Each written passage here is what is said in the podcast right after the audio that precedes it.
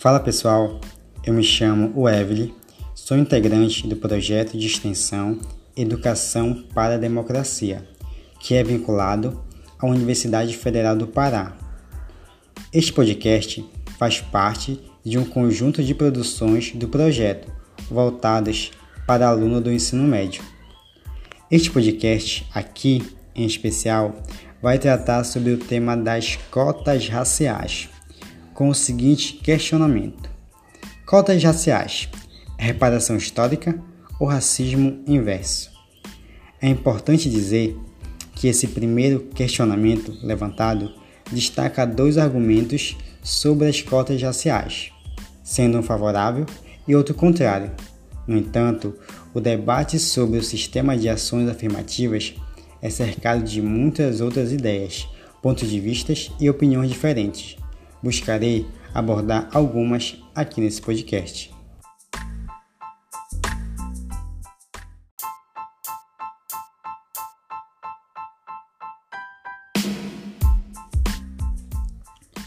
Para iniciar, o que são e como funcionam as cotas raciais? Bom, elas fazem parte das políticas de ações afirmativas aplicadas em alguns países, como o Brasil, com o objetivo de diminuir as disparidades ou as diferenças econômicas, sociais e educacionais entre pessoas de diferentes etnias raciais. Entre estas, as pessoas negras, que são pretos e pardos, e os indígenas. Esta política busca dar maiores oportunidades para as minorias que historicamente sofreram algum prejuízo durante a formação do Estado. Dessa forma, a ação afirmativa busca promover a igualdade, diminuindo as injustiças sociais e históricas que infelizmente persistem na sociedade contra grupos desfavorecidos. Em relação ao funcionamento, no atual sistema de ações afirmativas, com base na lei de cotas, as universidades e os institutos federais devem destinar 50% das vagas de acesso para o sistema de cotas, sendo essas vagas para a cota renda, isso é, pessoas com renda igual ou inferior a um salário mínimo e meio, a cota escola, para quem cursou ensino médio em escola pública, e a cota racial. Para determinar a quantidade de vagas reservadas de forma específica para negros e indígenas, as instituições de ensino devem considerar o princípio da proporcionalidade, fazendo uma consulta às informações divulgadas pelo IBGE sobre a população presente na região da localidade da instituição federal. Assim, regiões com maior número de negros na população devem oferecer uma maior reserva de vagas para essas pessoas.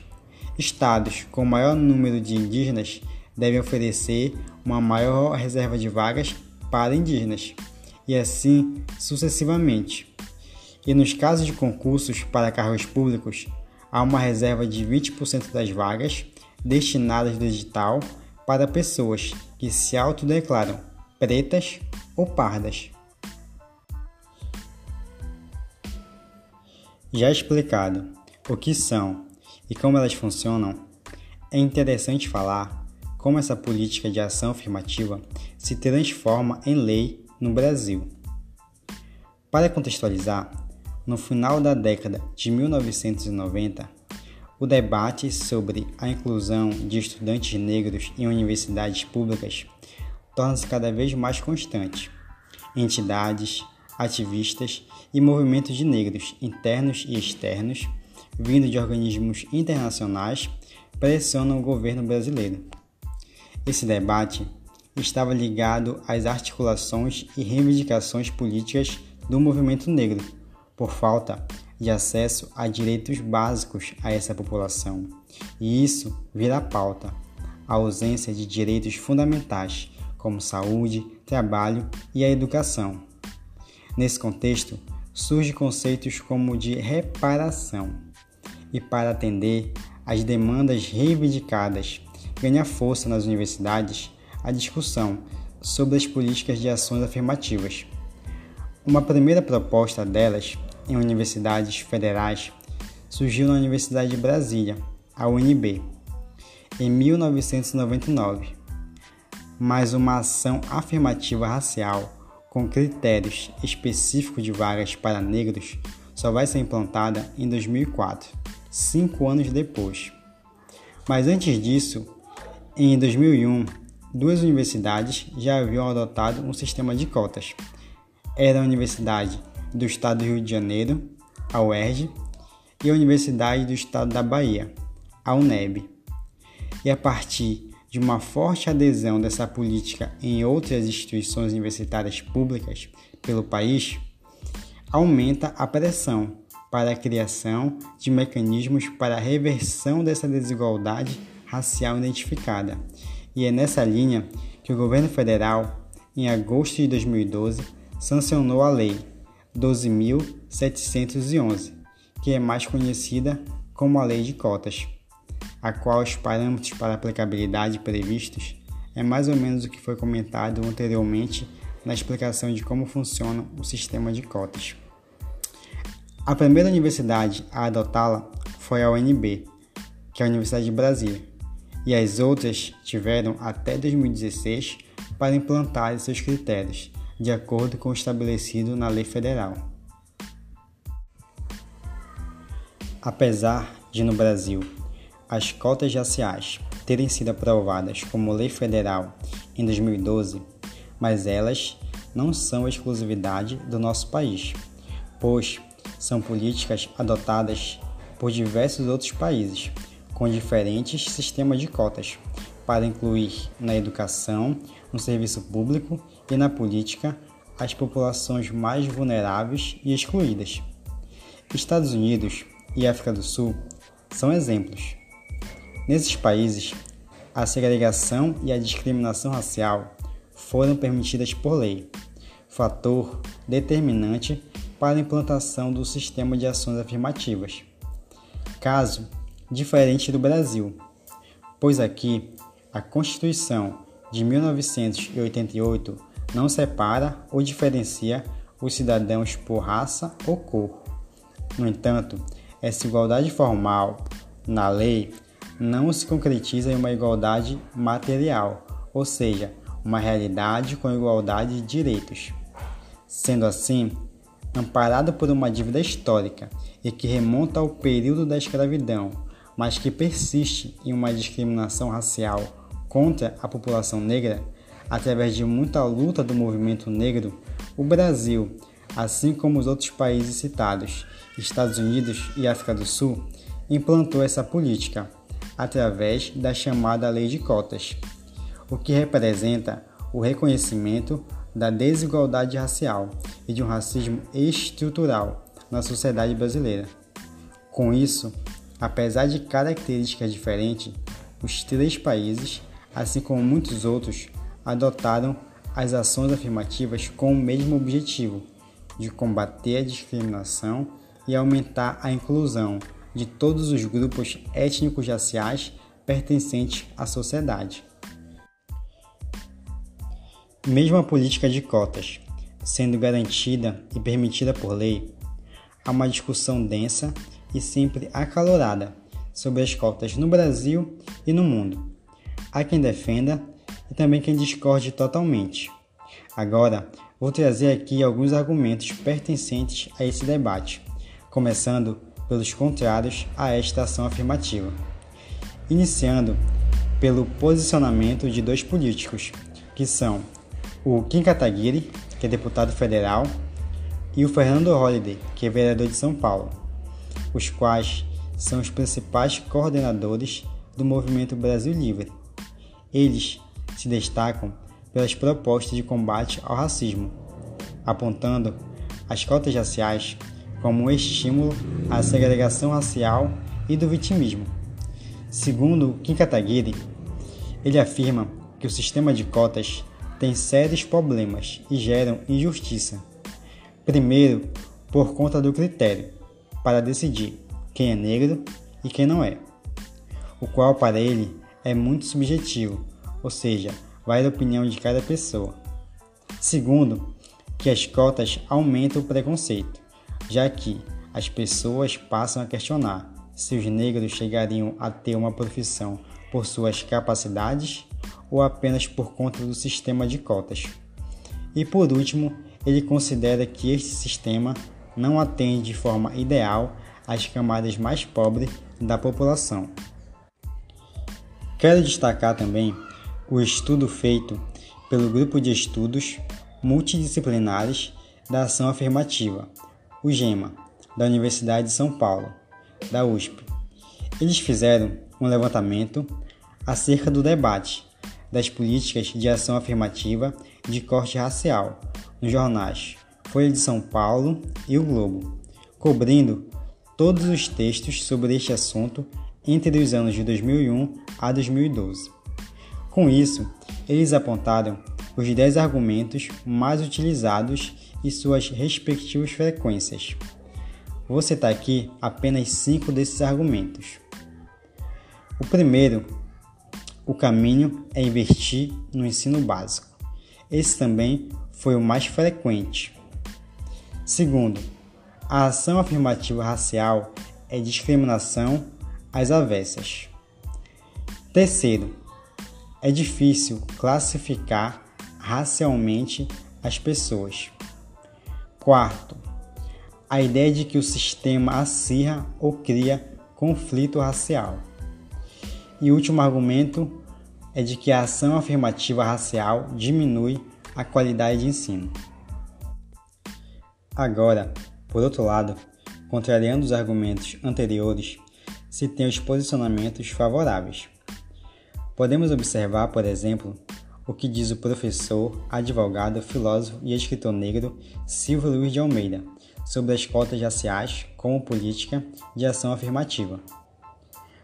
Para ele, elas visam criar um patamar mínimo de igualdade, colocando certas minorias historicamente discriminadas dentro de uma possibilidade de isonomia, ou seja, uma prática de igualdade. Considerada uma medida de justiça Segundo Silvio, brancos e negros se beneficiam com estas políticas, pois diminui as desigualdades e assim diminui os conflitos e tensões que passam nossa sociedade. Outro posicionamento favorável é da Djamila Ribeiro, que é filósofa e escritora negra. Ela enfatiza que se hoje a maioria da população negra é pobre, é por causa da herança escravocrata e por falta de mecanismos de inclusão.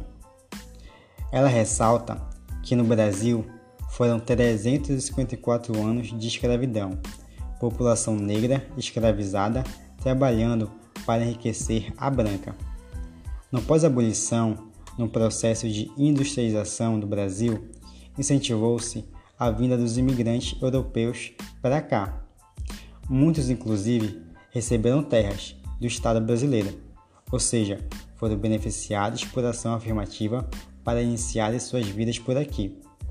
Com isso, a filósofa conclui que é necessário conhecer a história deste país para entender por que certas medidas como esta são justas e necessárias. Para contribuir com a questão, chegou o momento da participação de dois alunos da Universidade Federal do Pará, da UFPA. Na verdade, um aluno, que é do curso de História, e uma aluna, que é da Faculdade de Serviço Social, com suas posições e opiniões sobre a política de cotas.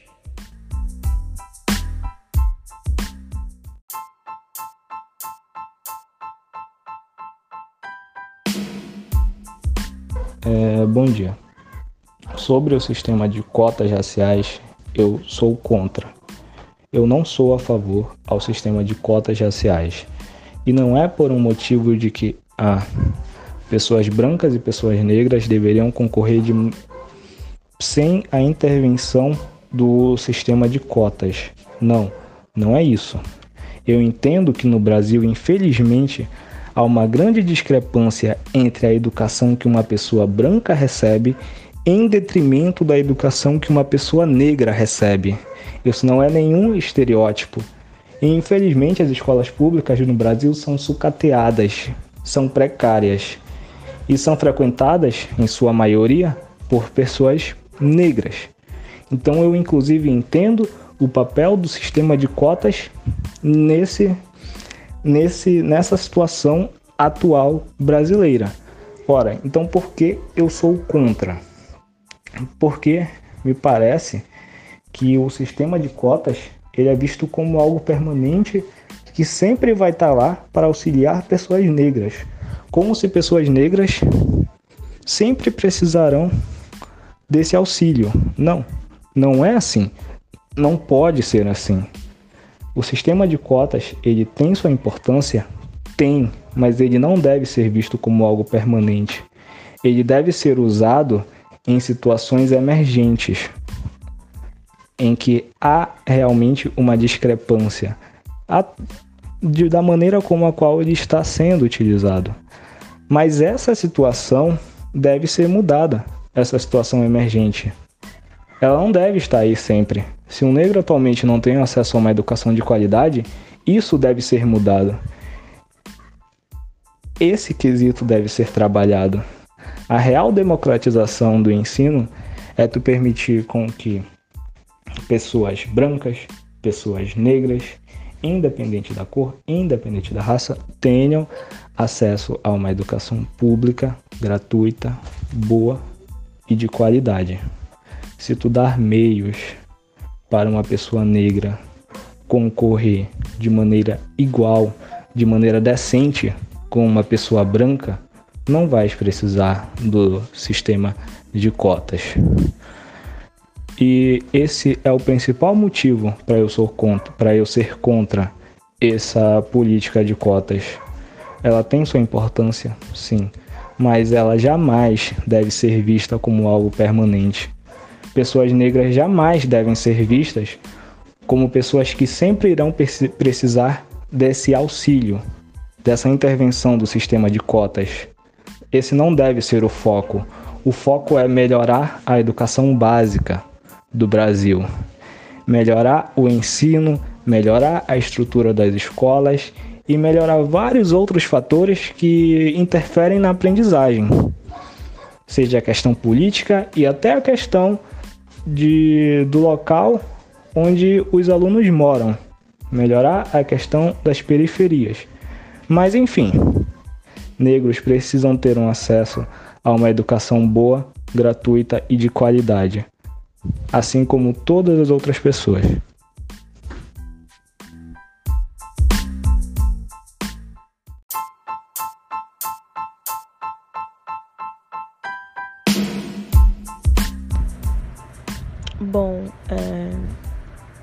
As cotas raciais, né? Elas vieram tudo para dar suporte, né, a pessoas negras, parda e indígena. Eu faço parte desse grupo. E as cotas raciais veio para diminuir, né, um pouco da desigualdade social que nós negros sofremos e um pouco também do racismo estrutural, né, que surgiu na nossa sociedade. E eu, como jovem negra, é, estudante de escola pública, né? Passou no vestibular e tudo. É, eu ingressei na universidade é, em todos os níveis de cotas que eu poderia ingressar. Fui cota racial negra, me declaro negra. E fui cota escola também, cota renda, enfim. E tudo que tinha para me incluir, que eu tinha direito, eu me incluí, né? E isso me ajudou bastante, né, para o meu ingresso na universidade. Então, as cotas, é, as cotas raciais hoje, elas ajudam e até motivam mais ainda o estudante, né, que tem essa, muitas das vezes, essa dificuldade de ingressar numa universidade, porque tem muitos obstáculos de desigualdade, de perda de direitos, né? E saber que não tem direito de algumas coisas e a gente fica sabendo e a gente fica por dentro do assunto e a gente vai vencendo a cada dia, né?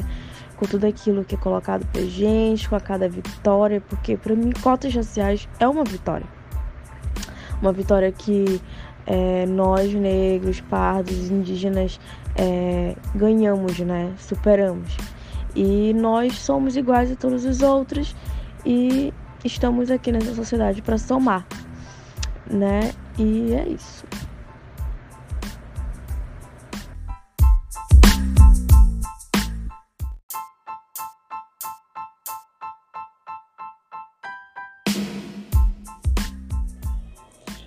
Obrigado aos participantes por compartilhar um pouco da opinião, do posicionamento deles aqui.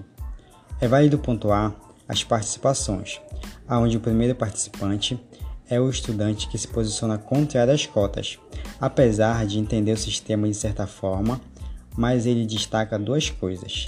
Primeiro, as cotas não devem ser permanentes para a população negra.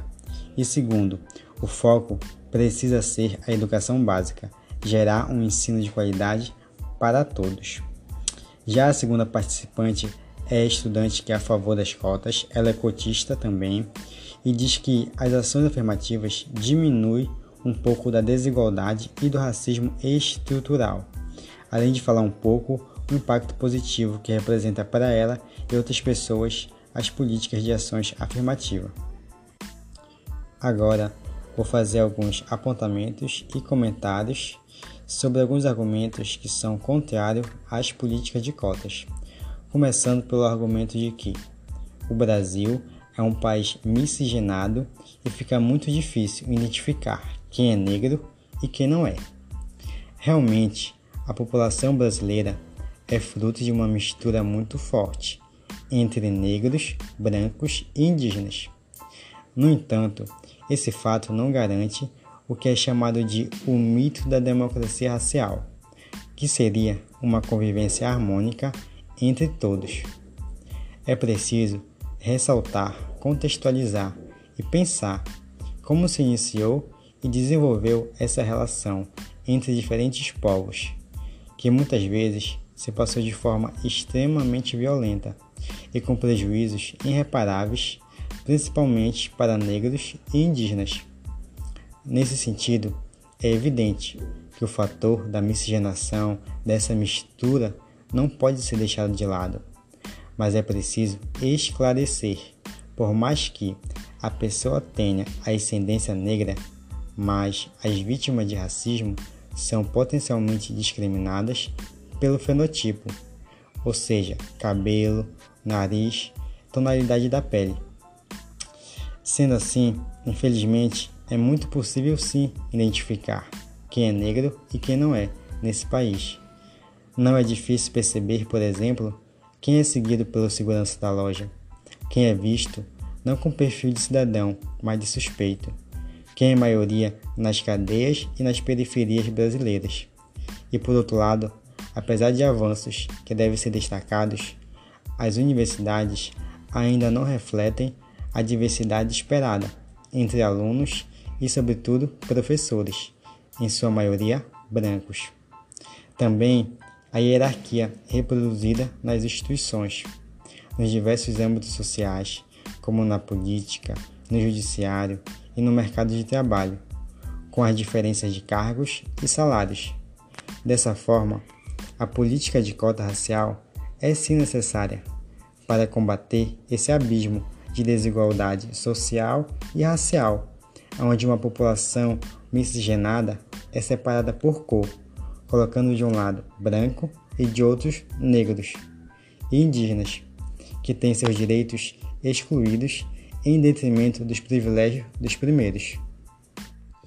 Sobre outro argumento, o de que as cotas aumentam o preconceito e a discriminação contra negros, o racismo ele é estrutural na sociedade.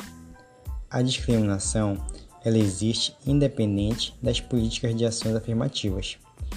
Então, o que as cotas raciais fazem é quebrar essa cultura de silenciar o racismo, a ideia de que não existe discriminação racial no Brasil. A ação afirmativa não potencializa o preconceito, mas evidencia um racismo mascarado e cruel que faz parte do nosso cotidiano social. Outra questão é de que antes de colocar em xeque a capacidade do negro e do índio, é preciso saber e entender que cota não se trata de capacidade, mas de oportunidade de acesso considerando a desigualdade existente. Outro argumento que merece destaque é de que o caminho é investir na educação básica. O investimento no ensino básico ele é necessário, e quem defende as cotas sabe disso e concorda. Uma coisa não anula a outra. As ações afirmativas são necessárias também, como medidas emergentes para buscar diminuir essa gritante desigualdade entre brancos e negros, que apesar de se verificar nos últimos anos um avanço na educação básica através das políticas universalistas, que são justamente o investimento no ensino básico, a exclusão social ela persiste, aonde negros ainda permanecem desfavorecidos em direitos em relação às pessoas brancas e esperar apenas por políticas universais que levariam anos para se alcançar uma igualdade é concordar com a exclusão social. Dessa forma, as cotas raciais são ações necessárias no Brasil. É válido também pontuar que racismo reverso ou inverso não existe. Basta entender o conceito de racismo para saber que não existe racismo contra branco no Brasil. Outra questão também relacionada à dívida histórica. Bom, essa dívida histórica, ela não é, por exemplo, uma dívida do teu vizinho ou do teu colega branco de escola pública, mas é uma dívida do Estado. O Estado tem uma dívida com a população negra e ele deve buscar reparar essa dívida sim. Esses são apenas alguns, entre tantos outros argumentos poderiam ser discutidos e debatidos sobre esse tema.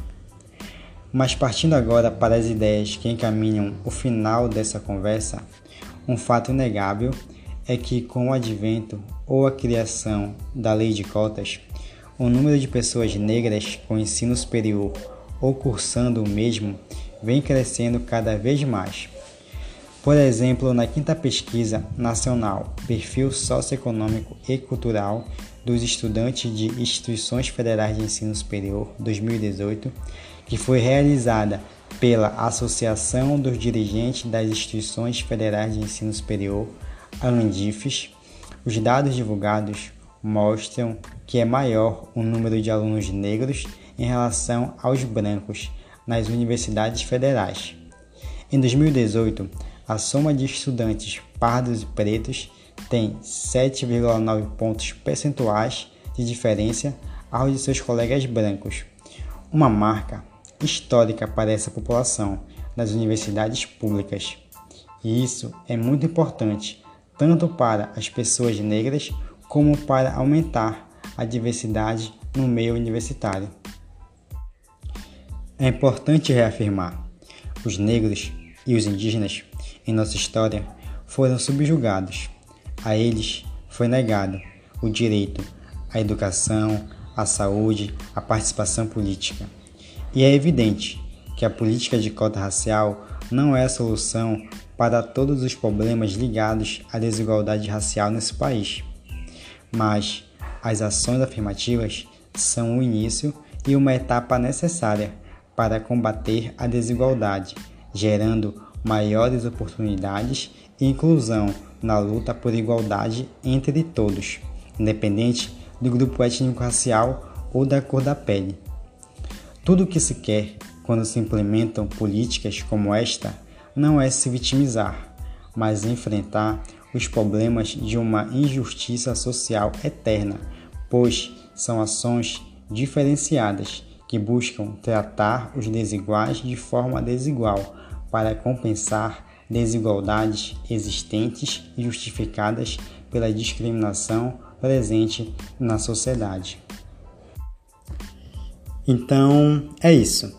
Esse podcast está chegando ao final, mas antes quero ressaltar meu muito obrigado a minhas parceiras de equipe Raissa Martins e Marcela Nascimento, que junto comigo são responsáveis pela produção desse podcast.